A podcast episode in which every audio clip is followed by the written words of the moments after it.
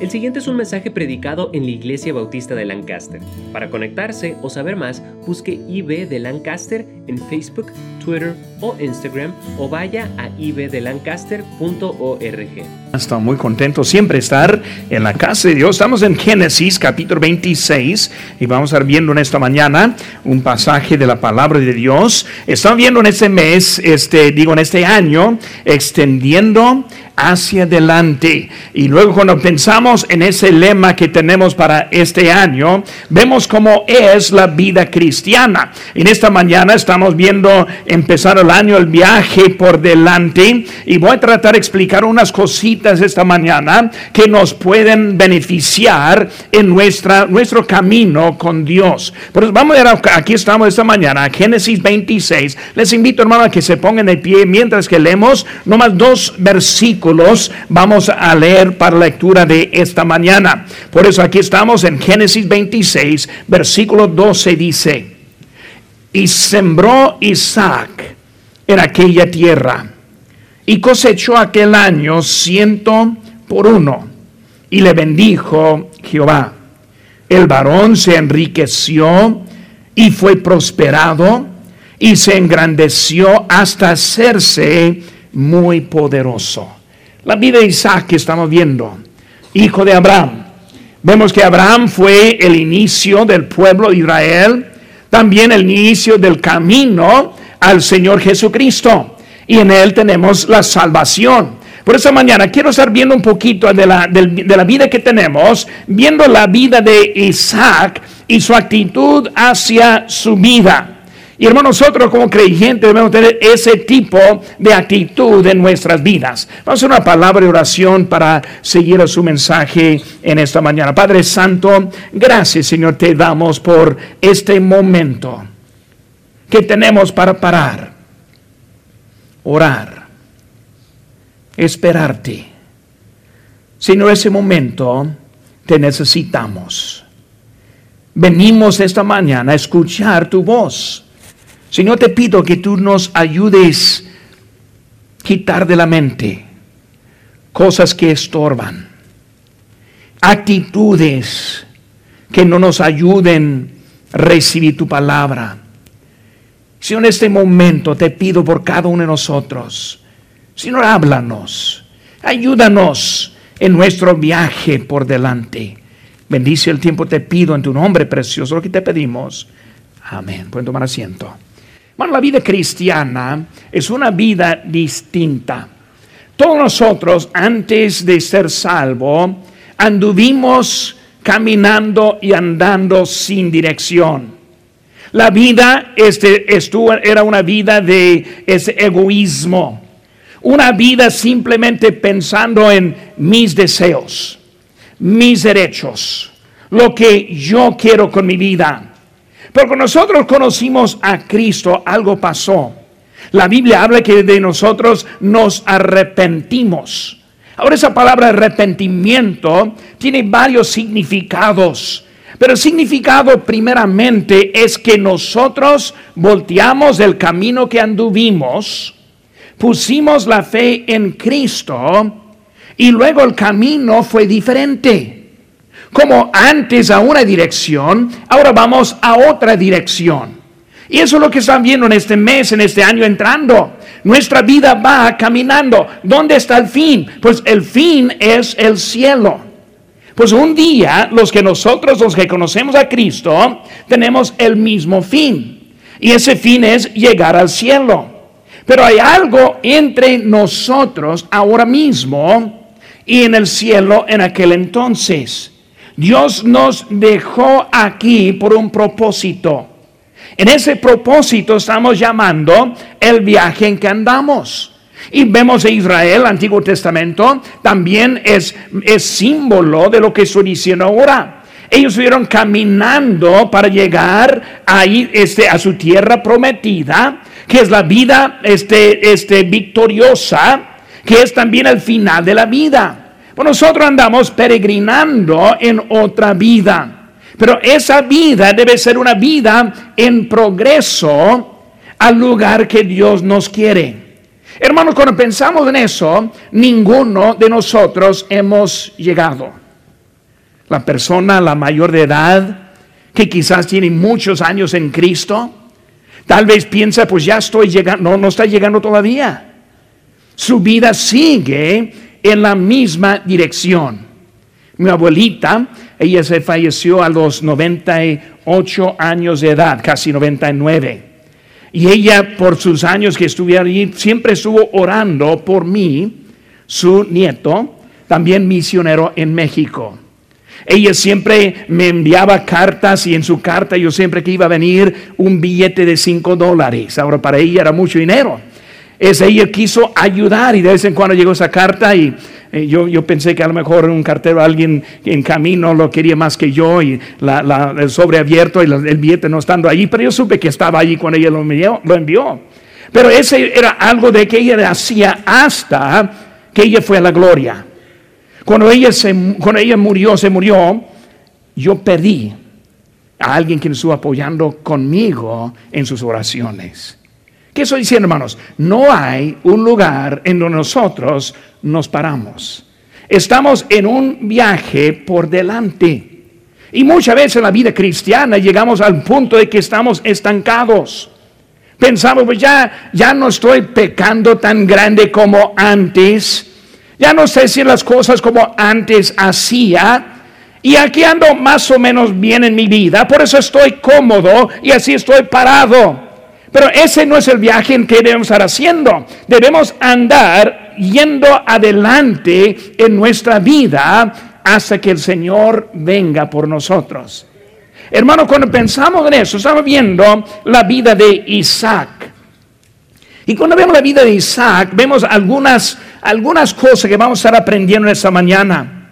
Pero no es posible mantener la vida cristiana no es posible en realidad pararnos, porque vamos a estar avanzando o vamos a retirando. Vamos adelante o vamos atrás. Cuando uno piensa que está parado, cuidado, que se caiga y va a empezar para atrás. Cuando vemos a, ese Isaac, él no estuvo contento con la vida que le fue entregada.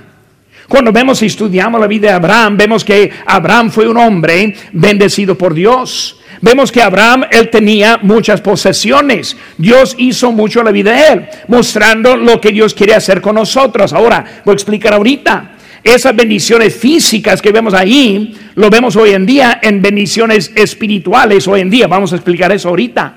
Pero vemos que estoy llegando allí y luego Isaac llega a la cena. Y vemos que en vez de estar disfrutando lo que tenía, vemos que él tiene más deseo en su propia vida. Y como cristianos debemos entender, alguien luchó para darnos el Evangelio. Alguien fue tocando puertas que nos alcanzó.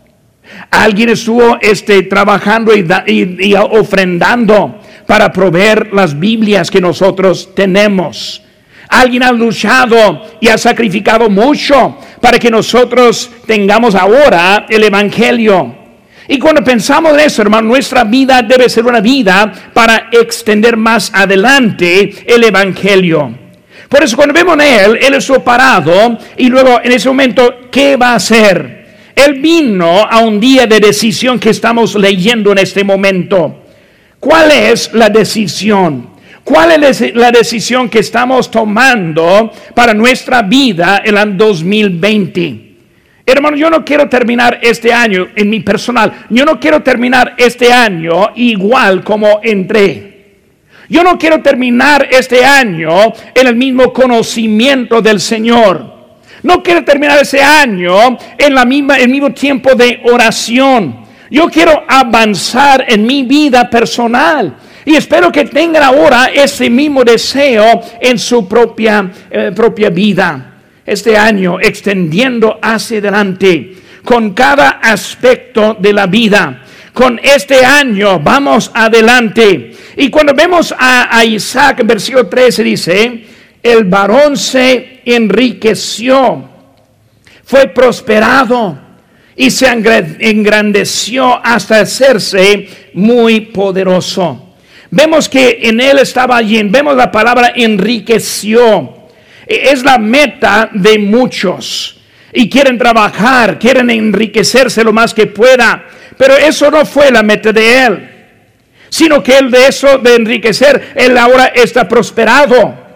Y cuando pensamos en la prosperidad, muchos igualan la palabra prosperidad con riquezas, que no es lo mismo. Y luego vemos que siguió de eso hasta que fue y se hizo muy poderoso. Esa fue su meta. Pero hermanos, vamos a estar viendo qué es ser un cristiano poderoso. Para poder ser poderoso en la vida, debemos entender el proceso para llegar hasta ese punto. Esa mañana con sus notas que tiene en su boletín, quiero ahora estar viendo algunas palabras que están en, en línea y puede apuntar la palabra que falta. Y vamos a aprender juntos en cómo es que podemos empezar y luego estar en camino para tener una vida muy poderosa. Vemos, hermano, número uno, vamos adelante por un deseo de cambio. Vamos adelante por un deseo de cambio. Cuando pensamos en nuestra vida, si no tiene deseo cambiarse, mi pensamiento es, qué triste, qué, qué aburrido. Los que están entrando el año simplemente para pasarlo y gastarlo. Para mí es algo muy triste. Yo quiero en mi vida tener algo en que estoy viendo hacia adelante. En mi vida personal, en mi vida espiritual, en mi vida en, general. Yo quiero estar moviéndose, moviéndome algo en mi vida. Pero vemos un deseo de cambio. Si no tiene deseo de cambio, eso es el primer punto para que vamos a empezar. El inciso A fue enriquecido por la bendición de Dios. Vemos, hermanos, en su manera. Esta ilustración que vemos es una ilustración espiritual. Cuando nosotros, nosotros seamos salvos, encontramos que ahora tenemos una vida enriquecida. Ya tenemos una vida ya prosperada. Cuando vemos a esta vida, hermanos, y pensamos en riquezas, siempre queremos pensar en, en la lana, ¿verdad? Es lo que queremos. Y yo quiero tener la, prosperidad y pensamos en más dólares, ese más dinero, más cosas, más juguetes, otra lancha, otro camper más grande, lo que sea para tener la vida ahí prosperada. Pero hermano, cuando pensamos en la vida de prosperidad es muy diferente. Las bendiciones en realidad tienen muy poco que hacer con el estado económico. Cuando uno empieza a pensar en qué es bendecido desde que estamos aquí en esta mañana y no internado en un hospital. Desde que estamos en ese momento y no en la cama de la casa porque no puede levantarse. Hermanos, no hay dinero que puede comparar con esa bendición. Por eso muchas veces perdemos lo que es la bendición hay valor si tuviera todo el mundo a perder su alma. La Biblia nos describe que el dinero no es todo.